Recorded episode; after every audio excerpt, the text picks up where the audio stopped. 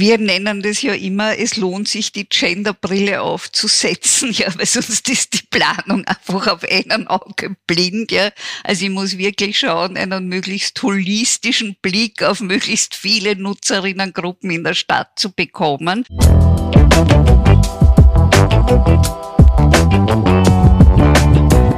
Hallo und ein herzliches Willkommen zu einer weiteren Folge unseres Podcasts Hallo Hamburg Stadt neu bauen. Mein Name ist Sabine de Boer, ich bin die städtebauliche Leiterin der EBA Hamburg und in unserem Podcast beleuchten und diskutieren wir unterschiedliche Facetten der Stadtplanung und Stadtentwicklung. In dieser Folge sprechen wir über gendergerechte Stadtplanung was das überhaupt ist, wieso es sehr relevant ist und was es für uns alle bedeuten könnte. Mein Gast ist die renommierteste Expertin und Pionierin auf diesem Gebiet, Eva Keil. Sie war elf Jahre lang Leiterin der Leitstelle Alltags- und Frauengerechtes Planen und Bauen und ist jetzt die Gender Planning Expertin in der Stadt Wien.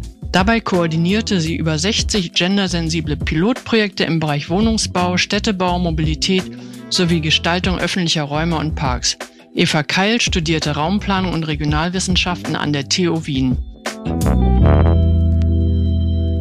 Herzliches Willkommen im Podcast, Frau Keil. Sie sind also Expertin für gendergerechte Stadtplanung, aber bevor wir auf die Details eingehen, möchte ich Sie vorab einmal bitten zu erläutern, was gendergerecht überhaupt bedeutet. Um den Begriff Gender zu verstehen, ist da die englische Sprache quasi präziser als die deutsche Sprache. Die unterscheidet nämlich zwischen dem biologischen Geschlecht Sex und Gender, das die soziale Rolle umfasst. Und wir im Deutschen haben da eigentlich nur den Begriff Geschlecht. Und in Großen und Ganzen geht es darum, es gibt ja diesen schönen Sager, wir werden nicht als Frauen geboren, wir werden dazu gemacht. Ja, eben welche sozialen Rollen ich in meinem Alltagsleben habe. Da geht es ja ganz viel um diese unbezahlte Haus- und Familienarbeit oder Neudeutsch Care-Arbeit. Es geht aber auch um Freizeitinteressen, Sport- und Bewegungsinteressen, also die ganze Vielfalt von Lebensrollen, die man hat und die eben unterschiedlich ausgeprägt und bestimmt sind. Insgesamt ist es, um jetzt den Bogen zur Planung herzustellen, einfach ganz wichtig, in welchen Alltagszusammenhängen und mit welchen Rollen und Aufgaben eine Person sich in städtischen Räumen bewegt. Ja, das ist schon mal eine gute allgemeine Definition. Sie sind ja nun mal die Expertin für dieses Thema und können Sie uns noch mal erklären, wie eigentlich Ihr persönlicher Weg zu diesem Thema war? Was hat Sie im Rahmen oder nach Ihrer Ausbildung dazu bewogen, sich diesem Thema zu widmen? Ja, persönlich bin ja jetzt doch schon älter. Also wie ich studiert habe, war das überhaupt kein Thema. Also im Planungsstudium ist das einfach überhaupt nicht vorgekommen. Aber meine Jugend war dann doch geprägt von dieser Aufbruchsstimmung in der zweiten Frauenbewegung. So dieses, das Private ist politisch, eben Arbeit aus Liebe, Liebe als Arbeit, unbezahlte Arbeit, Feminismus. Das waren einfach Themen, die mich sehr beeinflusst haben und gleichzeitig eben überhaupt keinen Zusammenhang gesehen habe zu meinem Studium, bis dann da halt schon auch gedämmert ist bei einer studentischen Arbeit, wo wir die Entwicklung des Tourismus im ländlichen Raum untersucht haben und so Frauen als Privatzimmervermieterinnen interviewt haben, die eigentlich ja so den Kern oder den Beginn in so kleinen Dörfern für die Fremdenverkehrsentwicklung gelegt haben und die dann erzählt hat, mein Gott, das war immer, ich habe mich so zerrissen gefühlt, der Mann war am Abend mir, hat sich beschwert, dass die Gäste im Wohnzimmer sitzen und die sind gekommen und wollten plaudern und sie mit mir unterhalten und das war irgendwie ganz schwierig und anstrengend. Da ist mir zum ersten Mal gedämmert, da gibt's irgendwie also man kann auch planerische Themen sich durch diese Geschlechterbrille anschauen. Und das war dann eigentlich ja im Studium dann wirklich der Anstoß, sich damit wirklich beruflich dann bei der Stadt Wien damit auseinanderzusetzen. Sie haben im Studium sozusagen realisiert, dass diese Sichtweise in der Stadtplanung fehlt und waren dann mit dem Studium fertig. Aber ich kann mir nicht vorstellen, dass Sie nach dem Studium gab es eine Stellenausschreibung bei der Stadt Wien, suche Stadtplanerin, die dieses Thema für uns umsetzt. Das war doch bestimmt ein längerer Weg. Genau.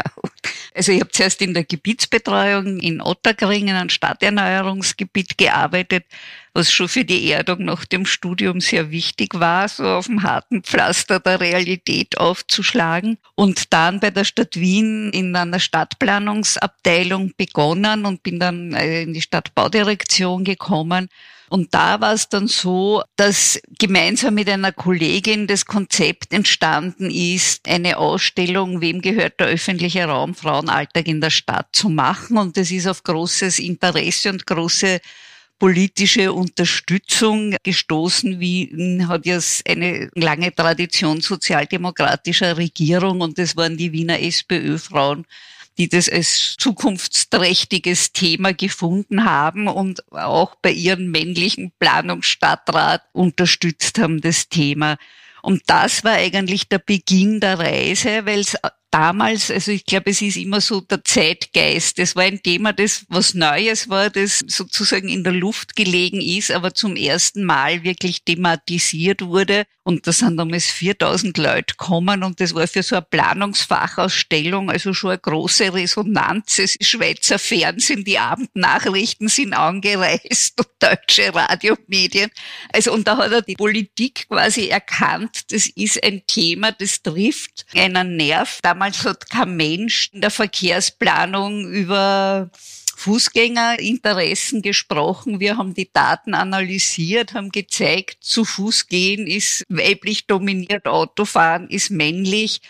Und das Thema zu Fuß gehen war in der Verkehrsplanung einfach nur überhaupt gar kein Thema. Es hat kein Mensch über den öffentlichen Raum gesprochen und zum ersten Mal das Thema Angsträume, Wohlfühlräume uns aus weiblichen Alltagszusammenhängen angeschaut. Wir haben fotografisch begleitet den Alltag von einem jungen Mädchen bis zu einer hochbetagten Dame, von einer türkischen Hausfrau bis zu einer Workaholic Managerin also diese ganze Vielfalt einer Studentin im Rollstuhl, also diese ganze Vielfalt an Nutzungsmustern aufgezeigt und daraus aber eben auch Forderungen abgeleitet und Vorschläge gemacht. Also Sie haben ja gerade schon so ein paar Beispiele genannt. Also die Vielfalt der Nutzungsanforderungen in der Stadtplanung, in der Stadtentwicklung kann man eigentlich sagen, dass gendergerechte Planung eigentlich alle Themen der Quartiers- und Stadtplanung umfasst? Oder gibt es so, wenn man so in die Vergangenheit guckt, da war ja häufig das Thema autogerechte Stadt das Thema, aber Sie definieren das ja viel weiter. Sie haben ja auch öffentliche Räume, Sie haben ja auch Mobilität, den öffentlichen Straßenverkehr. Welche Themen und Aspekte stehen da jetzt im Vordergrund bei diesem Thema? In der Tat hat es in Wien begonnen mit diesem Mobilitätsthema, wobei auch da sich das ja auf ganz unterschiedlichen Ebenen abspielt. Ja, da geht es also um die Programmierung von Ampelumlaufzeiten, ja, welche Gehgeschwindigkeit lege ich dem zugrunde wie, schaut das öffentliche Verkehrsnetz für eine Gesamtstadt aus? Also das umfasst ja quasi alle Planungsebenen vom kleinen technischen Detail bis zu einem städtischen Strukturplan äh, werden nur die Pendelbeziehungen ins Zentrum mit den öffentlichen Verkehrslinien beantwortet oder auch die wesentlich vielfältigeren Schülerinnenwege beispielsweise oder Wege ins Einkaufszentrum, die oft tangential in Stadtentwicklungsgebieten sind. Also Verkehr hat begonnen dieses Sicherheitsthema, das ist sicher auch was leicht, dieses Schlagwort Angsträume, also sie anzuschauen, in welchen Räumen, was ruft Unbehagen hervor, fehlende Beleuchtung, Unübersichtlichkeit etc., fehlende soziale Kontrolle. Aber das Wohnen halt sehr, ist sehr klassisches Thema. Das Wohnen ja oft nur unter diesem Frei, das habe ich noch gelernt auf der Technischen Hochschule in meinem Raumplanungsstudium, also so die Wohnung quasi unterm Freizeitaspekt, ja. Also das Wohnzimmer wird zur Abendsonne hin orientiert, wie die Küche ausschaut. Also diese unsichtbare Hausarbeit, unsichtbar auch als Planungsthema, Größe der Kinderzimmer, das war eigentlich alles kein Thema. Also Wohnen war sicher das Nächste, aber es zeigt sich auch dann immer mehr, wir haben uns mit städtischen Nutzbauten, also Schulbau, Kindergärten, Spitäler, bei Bürogebäuden, wer hat wie viel Platz, wer hat wie viel Raum, auf welche Bedürfnisse wird geschaut, auf welche nicht, sozusagen Klassiker das Putzpersonal, das dann oft deren auf Sozialräume sind dann irgendwo, ja, also die Raumqualität spielt dann überhaupt keine Rolle. Da spiegeln sie schon sehr viel an, wer hat wie viel Macht und Einfluss und Prestige unter den Gebäudenutzenden. Mhm. Also da gibt's einfach ganz viele Facetten und ganz entscheidend ist sicher auch der Städtebau. Da ist es nicht so augenscheinlich, aber da wird ja, ich sage immer, das Fell des Bären wird früh verteilt. Also über wie Städtebau definiert auch den Lage- und Zuschnitt von Parks und Grünflächen, ja, ob die verschattet sind, wann ganz hohe Gebäude rundherum stehen, wie mhm. gut die nutzbar sind. Also auf dieser übergeordneten Ebene passiert auch schon sehr viel, was dann Alltagszusammenhänge beeinflusst. Sie sind ja schon sehr lange mit diesem Thema auch professionell unterwegs. Haben Sie eigentlich den Eindruck, dass sich in der Zwischenzeit ein Wissen aufgebaut hat zu diesem Thema. Plant man heute anders als Mitte der 90er Jahre? Geht man viel sensibler mit den unterschiedlichen Nutzungsansprüchen in der Stadt um? Gibt es da schon so einen Lernprozess? Oder fängt man immer wieder von vorne an und sagt, hey, der Fußweg muss breiter. Ich sage das jetzt mal so ein bisschen einfach. Oder ist das der Blick, wenn man jetzt Planerinnen und Architektinnen ausbildet, kriegen die diese Inhalte schon in der Lehre mit vermittelt, gerade im Städtebau, wenn sie anfangen, die Grundzüge der Quartiere zu entwickeln, steigen die so in die Planung ein? Oder haben Sie das Gefühl, es ist noch nicht so angekommen? Also erstens einmal gibt es einiges an Angeboten über Gender Planning, findet sich an den Hochschulen. Und ich würde auch sagen, dass sich die Qualität im Mainstream also schon stark auch gehoben hat. Also wie wir vor 30 Jahren eben, da war der öffentliche Raum wirklich nur überhaupt kein Planungsthema. Jetzt ist es das zentrale Planungsthema geworden. Also diese Autodominanz, gerade glaube ich auf der Planungsebene ist es völlig klar, dass es um die Attraktivierung des öffentlichen Raums für die nachhaltigen Verkehrsarten geht. Äh, ich glaube, da ist wirklich viel passiert. Ich glaube, es ist ja nicht sozusagen, es ist auch Gender drinnen, wenn es jetzt nicht unter Gender Planning gelabelt wird. Ich habe für mich das, was wirklich genderrelevant ist. Wir haben das gemerkt bei unseren Kolleginnen, wie wir unser Gender-Handbuch zusammengetragen haben, die Inhalte, wenn die aus den Planungsabteilungen dann gesagt haben, na, das ist genderrelevant. Dann haben wir genau hingehört und gesagt, wann setzen die dieses Vokabel ein?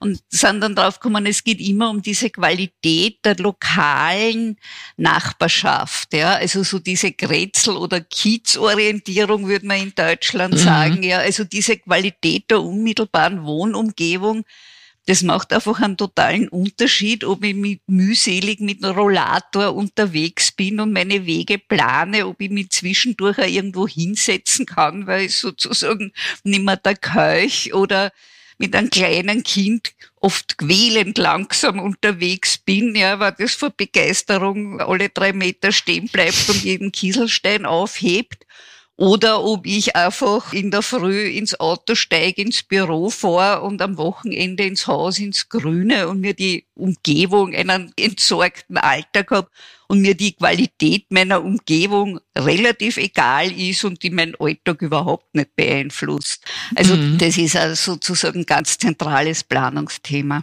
Das ist ja so der planerische Fokus auf die unterschiedlichen Anforderungen der Stadt. Also wir aus Sicht der IBA haben ja ganz oft das Instrument auch der Bürgerbeteiligung, die wir zu vielen verschiedenen Themen durchführen.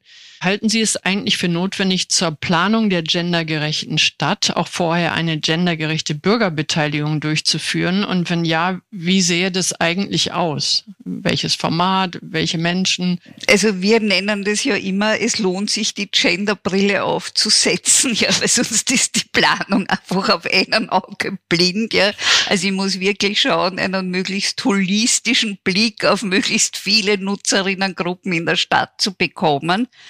Und da kann sein, dass diese klassischen Planungsformate, dass die eigentlich einen totalen Gender Bias hervorrufen. Ja? Also wenn ich das sozusagen ankündige in, weiß ich nicht, in den Stadtteilzeitungen und eine Postwurfsendung an jeden Haushalt und dann in ein offizielles Amtsgebäude einlade, so kurz vorm Abendessen am besten, dann habe ich eine hohe Wahrscheinlichkeit, dass dort so das Bildungsbürgertum, die Mittelschicht sitzt, viele Autofahrende, die einmal sozusagen um ihre Stellplätze im Quartier rittern wollen, die wollen nicht wollen, dass ihre Aussicht verbaut wird.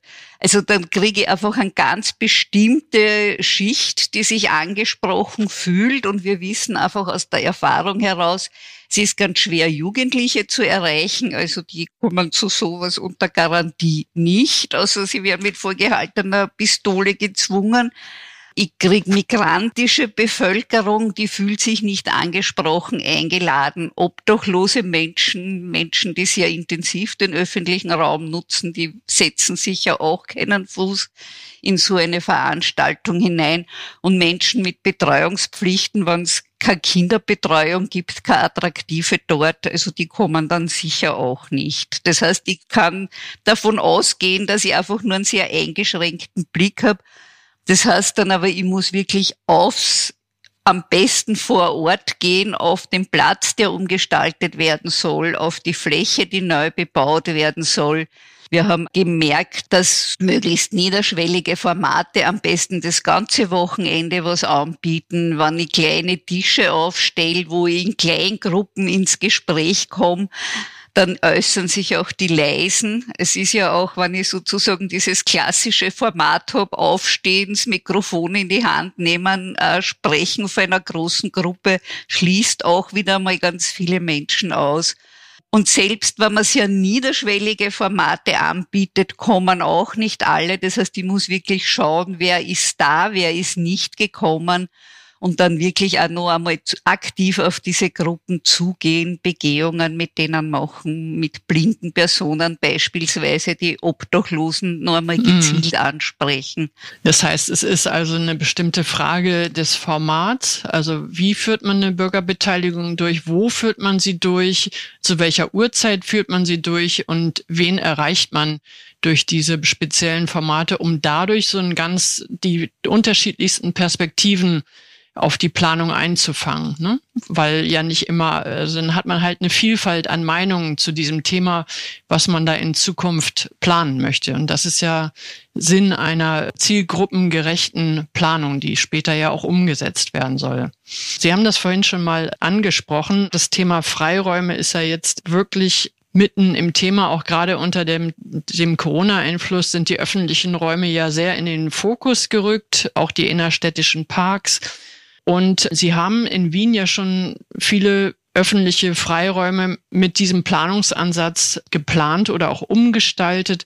Können Sie uns mal beschreiben, wie sieht eigentlich ein gendergerechter Freiraum aus? Beschreiben Sie mal ein paar Beispiele, die Sie schon umgesetzt haben. Es wird uns sehr interessieren.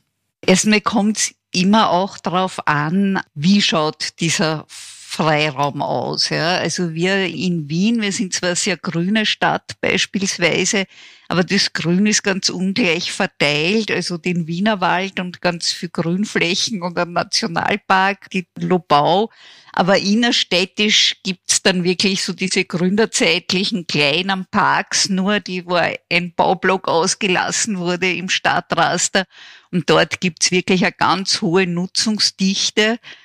Und da haben wir ja aus Beobachtungen gelernt, diese klassischen, wir nennen es Ballspielkäfige, also diese klassischen rechteckigen Fußballfelder mit hohen Zäunen rundherum, um die anderen vor den scharfen Bällen zu schützen.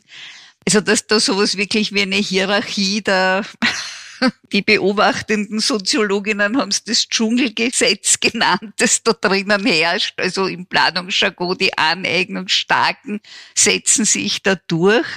Und dass man dann aber schon sehr wohl über das Design, und das haben wir in so Pilotprojekten realisiert, also wenn ich das öffne, wenn ich den quasi V-förmig mache, weil ich spielen ja selten elf gegen elf in einer klassischen Fußballmatch-Formation, dass Mädchen oder auch jüngere Burschen oder Knaben, dass die einmal sozusagen schauen, zuschauen, schauen, wo ist das Eck, das nicht so genutzt wird, wo wir dann vielleicht auch Ball spielen können. Also wenn ich Sitzgelegenheiten schaffe, wenn ich mehrere Eingangssituationen schaffe, wenn ich das so anordne, dass mehrere Gruppen gleichzeitig spielen können, dann erhöht es die Aneignungschancen, auch eben wenn ich, wenn es der Platz erlaubt, mehr Angebote derselben Art nebeneinander macht, dann ist es nicht nur so the winner takes it all, sondern es haben eben verschiedene Gruppen da die Chance, ohne unheimlichen Geschrei und Gestreite da ihren Platz zu finden. Es geht also um diese Multifunktionsgeräte, also so diese Nestschaukeln oder diese bekletterbaren Dinge. Kletterwände sind was sehr Chancengleichheit bietendes, wenn ich die in unterschiedlichen Höhen anordne.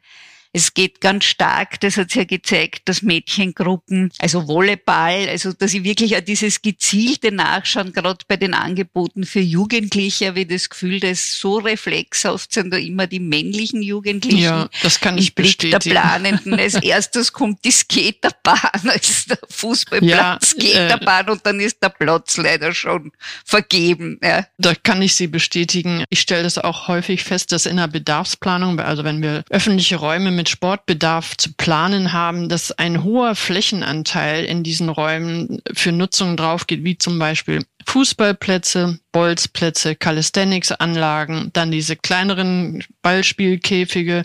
Das sind ja eigentlich eher dominierte Sportarten, die von Jugendlichen genutzt werden, aber das ist irgendwie ein Programm, das man immer umsetzen muss, wo ich auch mich immer frage, das kann es doch nicht gewesen sein. Sport muss auch anders definiert und sich in Bedarfen ausdrücken. Ne? Aber in Hamburg wird das immer noch ein bisschen anders gehandhabt. Aber ich verspreche mir, ich habe ja bei Ihnen auch in der Vorbereitung gesehen, dass Sie zu diesem Thema ja auch schon Handlungsempfehlungen aufgeschrieben haben. Sie haben Richtlinien publiziert.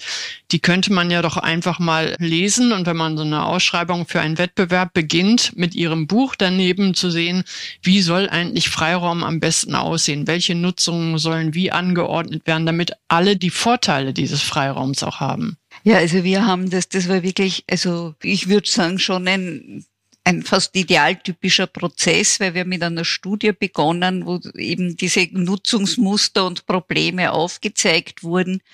Das hat Bewusstsein geschaffen. Da ist auch mit den Kindern dort gesprochen worden in 36 Parkanlagen. Dann hat es einen Arbeitskreis gegeben, weil es eben gezeigt hat, die Mädchen verschwinden aus den Parks, weil es für sie nicht so attraktiv ist dass ein Arbeitskreis, das das zum Thema gemacht hat, das ist als Ziel verankert worden und dann sind sechs Pilotprojekte realisiert worden und vier wieder unter aktiver Mitbestimmung von Mädchen. Das ist, glaube ich, Mhm. wirklich ganz wichtig. Also so wie die wissen, das sind die Expertinnen ihrer Bedürfnisse und wenn ich die als Mädchengruppe befrage oder auch ausprobieren lasse, ja, also es gibt ja so dieses aktionsorientierte, was wollt ihr machen und begeben wir jetzt die Räume und schauen uns das an, was könnte das sein? Und das evaluiert und das in wirklich Planungsempfehlungen umgesetzt. Und in Wien wird das wirklich, ist das Teil des Parkleitsbilds der Gartenabteilung, städtische Gärten. Und ich glaube, das ist auch in, in unserem Planungshandbuch im Internet verfügbar. Natürlich hängt es immer von lokalen Nutzungsmustern ab, Ja. aber ich glaube, das wäre eine gute Grundlage, dass man sich anschauen kann und auf lokale Nutzungsmuster und BG adaptieren kann, aber so bestimmte Prinzipien wie Übersichtlichkeit, Wegeführung, kommunikative Sitzgelegenheiten, adäquates Sitzen für ältere Menschen mit entsprechender Sitzhöhe und Armlehnen, wo er wieder aufstehen kann. Also das sind so ganz praktische Sachen, die, glaube ich, ziemlich universell sind. Ja. Und wenn Sie nochmal Revue passieren lassen, Ihre Handlungsempfehlungen, gibt es eigentlich so drei bis vier vorliegende Handlungsempfehlungen, die sagen Sie, das sind so die Kernthemen, die man berücksichtigen muss? Ja, es ist immer ein bisschen abhängig von der jeweiligen Planungsebene.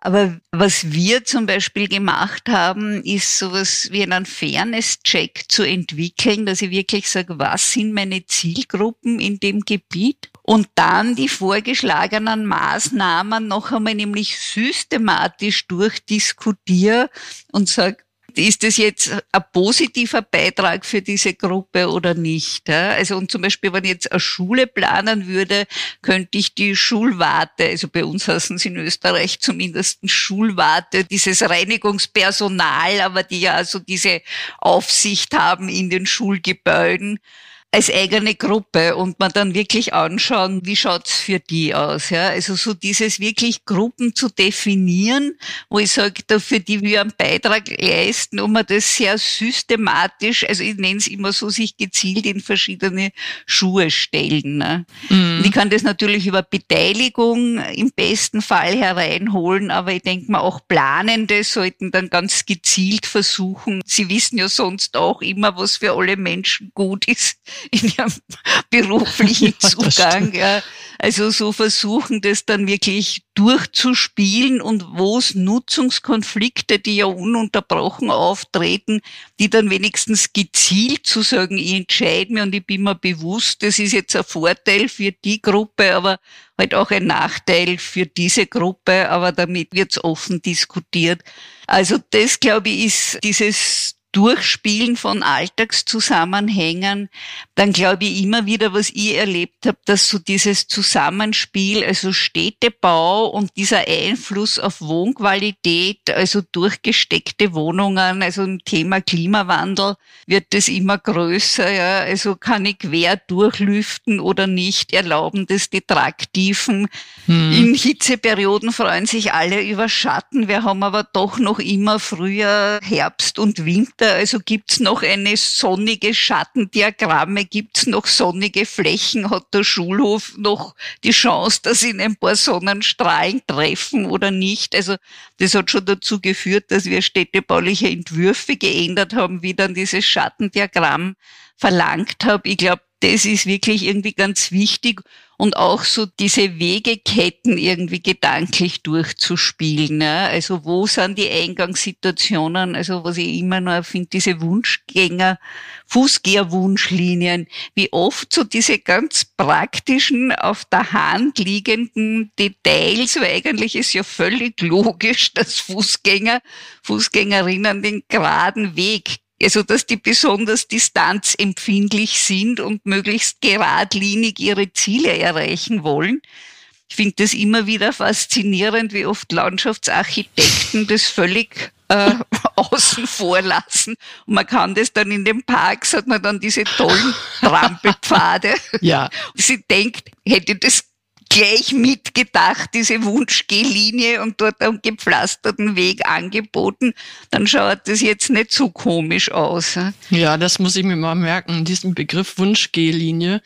Wir haben auch Freiraumplanung, wo die Wege, warum auch immer, sehr verschwungen und hierum und darum gehen. Es kann aber ja auch schön sein, dass man ein bisschen durch die Grünanlagen flaniert. Man will ja nicht immer nur von A nach B durchmarschieren, sondern auch mit Aufenthaltsqualität auf den gendergerechten Bänken sitzen und verweilen, sich die Sonne in das Gesicht scheinen lassen. Das gehört ja auch zum qualitätsvollen Leben vor Ort dazu. Ne? Also man rennt ja nicht immer nur von zum Einkaufen, zum Kinderholen oder was da auch immer Mit dazu hängender Zunge hetzt durch den Park. Aber ich glaube, es sollte einfach beides geben. Stimmt. Und das ist ganz wichtig. Wir haben in diesen Planungsempfehlungen auch, dass so Rundläufe ganz wichtig sind. Ne? Also für Kinder, dass ich Kurven drehen kann, Kinder Radfahren üben, aber es, wir haben ja viele von den Migrantinnen, die irgendwie diese mediterraneren Lebenszusammenhänge mitbringen und dieses Fahre il Corso und am Abend in Gruppen da spazieren gehen. Ja. Ähm, auch das soll es natürlich geben, aber es sollte eben auch diese direkt, gerade wenn ja. es irgendwie der direkte Weg zur U-Bahn-Station ist, dann soll es halt einfach den Weg für die Schnellen auch geben. Also Wunschgehlinie und Rundkurse habe ich mir gemerkt. Das steht sicherlich auch in Ihren Handlungsempfehlungen drin. Da sagen Sie, Sie kommen ja aus Wien und da ist das Thema, so wie mir das scheint, sehr populär oder Bestandteil der normalen Planung. Kennen Sie andere Städte und Gemeinden, die eine gendergerechte Stadtplanung in diesem Umfang umsetzen wie Wien? Ich habe gelesen Barcelona mit diesen Superblogs, Paris. Also ich habe das Gefühl, dass in den Städten, und ich denke mal, vielleicht ist es auch kein Zufall, die weibliche Bürgermeisterin. Habe ich auch haben. gelesen. Ich habe das auch genau, ich habe Städte recherchiert und dann festgestellt, man, die haben ja alle eine weibliche Bürgermeisterin. Ist das ein Zufall oder hängt das damit zusammen? Kann man sich mal fragen. Ne?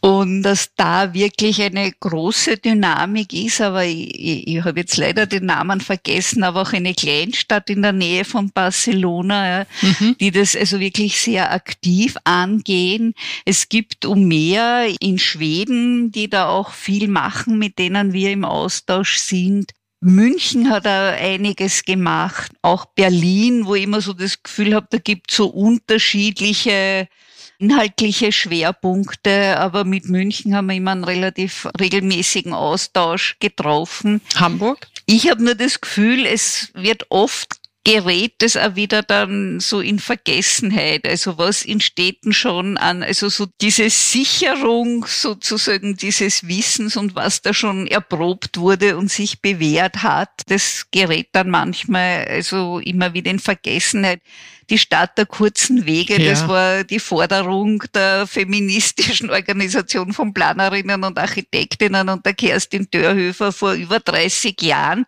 Das ist dann wirklich in den allgemeinen Sprachgebrauch auch übergegangen, diese Stadt der kurzen Wege als Planungsziel. Und jetzt ist es die 15 Minuten Stadt und jetzt ist es das neue Konzept. Ja. ja. Also ich denke mal, da geht vieles auch manchmal schon wieder verloren, was man schon ausprobiert und angedacht hat. Naja, das hat, hat so eine andere Überschrift bekommen, ne? Ja. Die nutzungsgerechte Stadt, die nutzungsgemischte Stadt, 15 Minuten Stadt.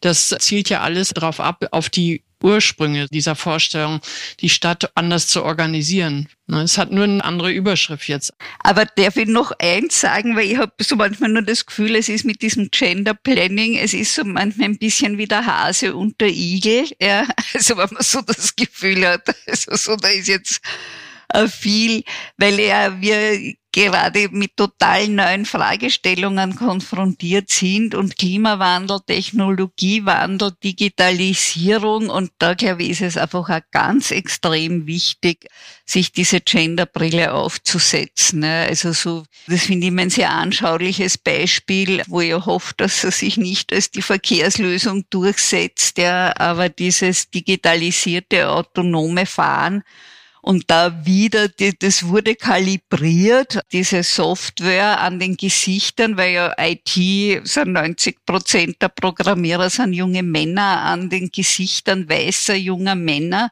Und diese Programme erkennen dunkelhäutige Frauen schlechter. Aha haben dann Versuche erwiesen, ja, oder Volvo ist ja also das Autositze, also so diese Crash-Test-Dummies sind die männlichen Maße, ja, und es ist nicht die Frau, also diese, das habe ich so irgendwie gelernt, diese, wir müssen wirklich lernen und je komplexer die technischen Systeme sind, desto unsichtbarer ist es, aber wirklich dahinter zu schauen, welcher Durchschnittsnorm Mensch, an wen wird der Maß genommen und wird das optimiert, diese Systeme und man kann sich relativ hm. sicher sein, dass es der Durchschnittsmann ist.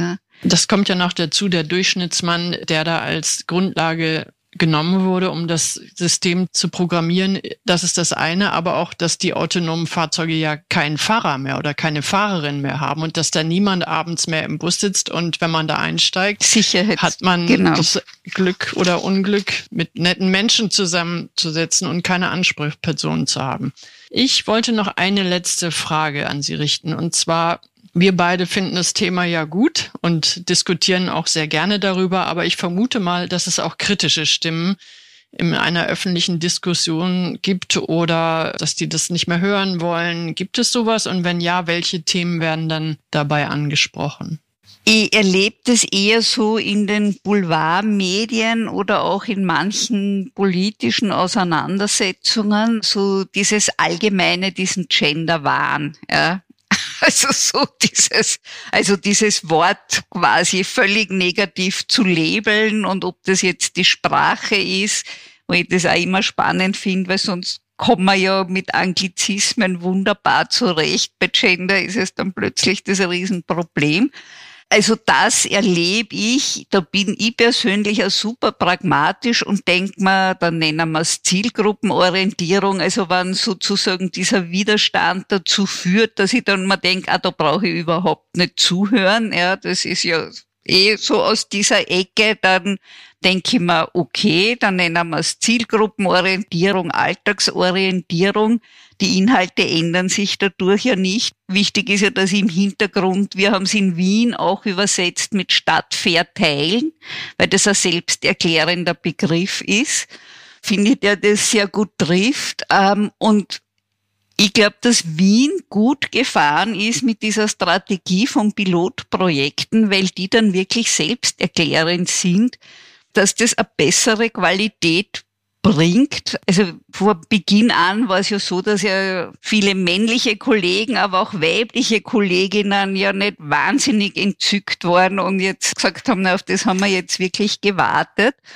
Aber wann diese Pilotprojekte dann umgesetzt waren, ja, und wann man das eben so ganz handfest ableiten mhm. konnte mit der reduzierte Geschwindigkeit, nicht nur von gesunden Erwachsenen, die Ampelprogrammierung, sondern reduziert auf die Gehgeschwindigkeit eines mobilitätseingeschränkten älteren Menschen im Umfeld von Senioren und Pflegeheimen.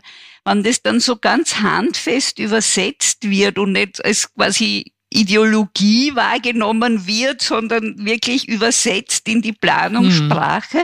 dann hat es eigentlich wenig Widerstände gegeben. Ja, das glaube ich auch. Also Pilotprojekte zu realisieren, ist, glaube ich, eine gute Methode zu zeigen, das ist jetzt nichts ideologisch überfrachtetes, sondern das ist ein Planungsansatz, der es ermöglicht, für viele Zielgruppen gut einem Quartier oder in einer Nachbarschaft zu leben. Das glaube ich auch. Und zum Schluss, Frau Keil, möchte ich Sie noch fragen, was ist Ihnen eigentlich persönlich in Ihrer unmittelbaren Nachbarschaft beziehungsweise in Ihrem Quartier wichtig? Worauf legen Sie Wert? Also ich wohne selber in einem alten Gründerzeitviertel in Wien in einer Altbauwohnung, habe zwei Töchter, mittlerweile erwachsen, aber ich habe es zum Beispiel unheimlich geschätzt, dass wir gleich ums Eck ein Park eineinhalb Hektar groß, der von den Bauten umschlossen war, also wo es keine Straßen gibt, sondern Vorgärten rundherum und dieses Quartiersgrün, das war einfach ein ganz hoher Wert und eine ganz hohe Alltagsqualität und dass dann der Kindergarten an den Park angeschlossen hat und die Apotheke am Eck war und der Supermarkt am Eck war, also das war wirklich so statt der kurzen Wege und man darf auch nicht vergessen, solche Parks schaffen auch das soziale Kapital einer Nachbarschaft. Meine Kinder, wenn ich Leute irgendwo auf der Straße getroffen habe und mich mit denen unterhalten habe, die haben dann immer gefragt, woher kennst du den? Und es waren immer zwei Antworten aus dem Rathaus oder aus dem Park. Also das haben schon gewusst, dass diese zwei Antworten kommen. Also ich glaube, dieses Grünflächenangebot, dass das ganz was Wichtiges ist. Oder auch dieses, ich empfinde das immer als totalen Luxus, wenn eben zu Fuß wohin gehen kann und was zu Fuß erreichbar ist und das dann angenehme Wege sind durch anregende Straßenräume und nicht so laut, dass man sich nicht vom Autoverkehr so laut beschallt, dass man sich nicht unterhalten kann mit jemandem. Und wenn es dann auch noch zwischendurch irgendwie nette Restaurants gibt oder wo man sich einen Coffee to go kaufen kann, dann finde ich, das ist das, was so Vierteln irgendwie wirklich lebenswert machen. Das klingt wirklich gut, Frau Keil. Wenn das das Ergebnis der gendergerechten Stadtplanung ist, glaube ich, profitiert jeder Mensch davon. Ich danke Ihnen für das Interview und grüße Sie ganz herzlich nach Wien und verabschiede mich. Vielen Dank, Frau Keil, für die interessante Ausführung zum Thema gendergerechte Planung auch schöne Grüße aus Wien und viel Erfolg für die IBA Hamburg, weil sowas ja wirklich auch immer so ein Laboratorium für gute Qualitäten ist. Ja, danke, dass das auch schon in Wien angekommen ist. Vielen Dank.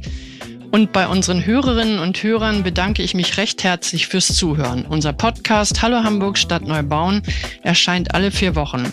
Wenn es Themen oder Gäste gibt, die Sie besonders interessieren, schreiben Sie mir an info@iba-hamburg.de. Sie dürfen den Podcast gerne weiterempfehlen, abonnieren und auch bewerten. Und wenn Sie sich für die Projekte der IBA Hamburg interessierten, folgen Sie uns einfach auf Twitter und Instagram. Mein Name ist Sabine de Boer und ich sage auf Wiedersehen. Bis zum nächsten Mal.